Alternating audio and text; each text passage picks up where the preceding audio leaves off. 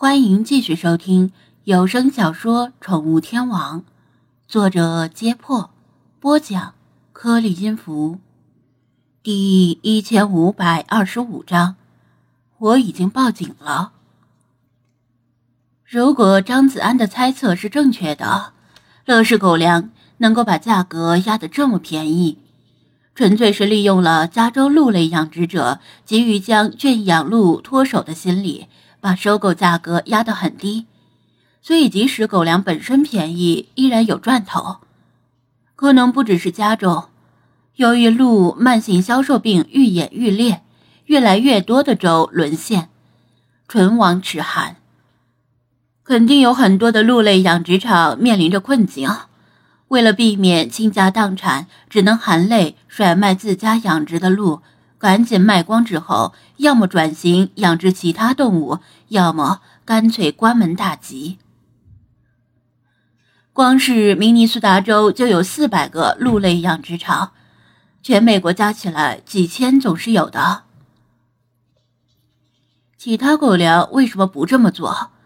因为他们狗粮的成分已经定型，不像乐视是个新冒出来的厂商，可以顺势为之。至于各地养殖场送来的那些活鹿，到底有没有感染销售证，那只有天知道了。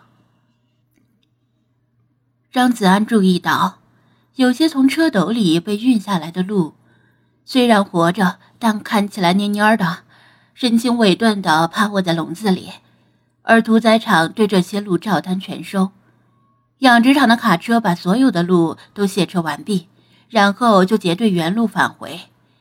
张子安本以为看戏已经告一段落，考虑要不要再收回无人机，却又看到从远处驶来两辆车，这次不是卡车，而是越野车。越野车停在屠宰场门口，车窗摇下，保安似乎认识车里的人，连证件都没有查验，就放越野车进去了。从越野车里走出来的那个男人令张子安屏住了呼吸，是里皮特。里皮特红光满面，依然穿着那身白色西装，所以即使看不太清，张子安也认出了他。他来这里干什么呢？里皮特下车之后，又有几个人从车里下来。而张子安竟然从这几个人里看到了一个认识的人，是在索萨里托镇轿车抢包的那个话痨墨西哥流浪汉，叫费尔南多什么什么的。费尔南多当时就说要去北边的红木森林，因为有人承诺会免费提供衣食，而且他真的来了。其他几个人神态也是怯生生的。打量着屠宰场和周围的森林，利皮特说了些什么？紧接着就有屠宰场的保安拿来几套员工制服，让费尔南多和其他几个人穿上。作为旧金山的流浪汉，费尔南多他们也是有尊严的。打工是不可能打工的，这辈子都不可能打工。做生意又不会，只能叫车偷包，才能勉强维持得了生活。这个样子。如果肯吃苦打工，又怎么会成为流浪汉呢？张子安虽然听不见他们在说什么，却能够看到他们与保安起了争执，不愿意穿员工服，特别是费尔南多，像是受骗了一样暴跳如雷。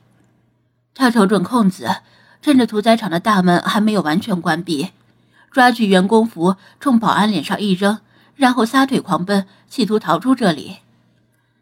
里皮特既没有追，也没有喊，脸上带着微笑，镇定自若。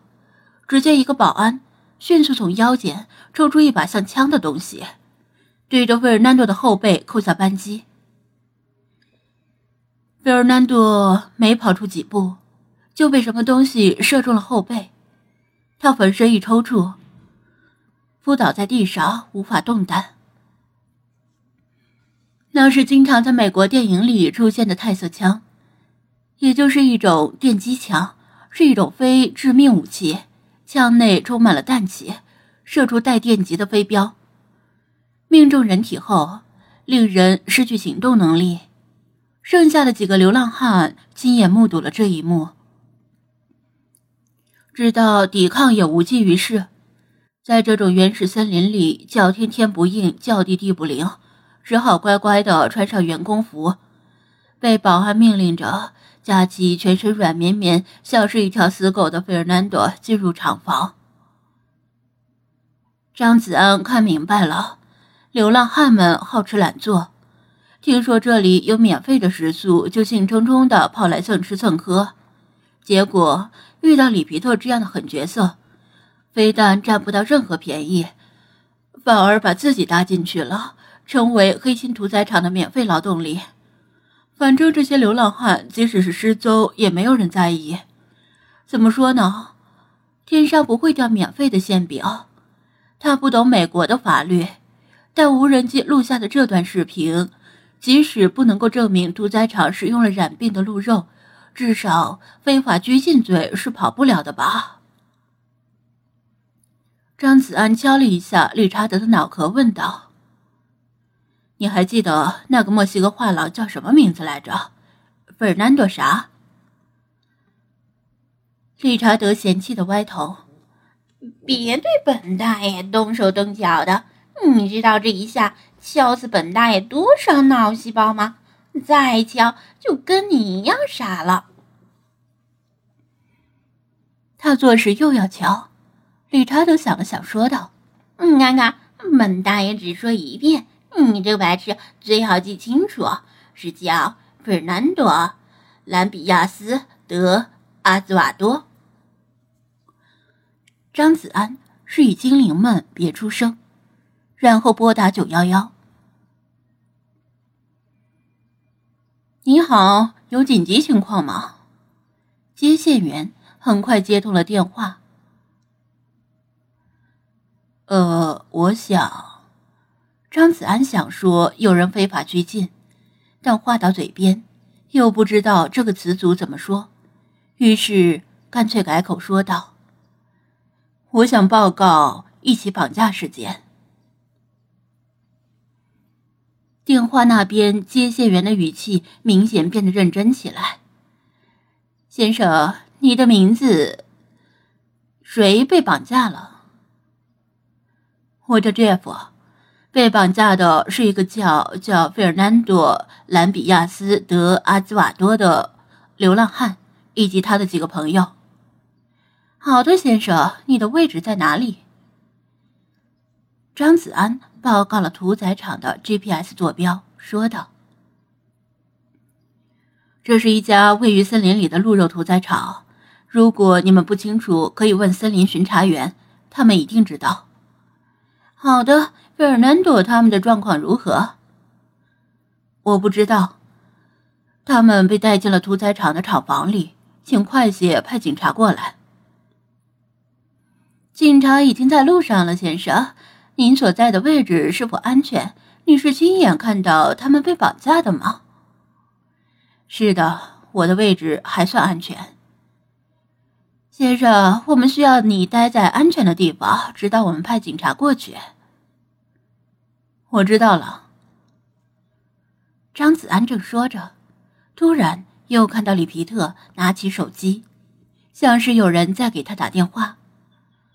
里皮特接通电话后，一句话都没说，只是听对方讲话，面色由淡定迅速转为凝重，几秒后就挂断了，然后对保安人员打了个有力的手势。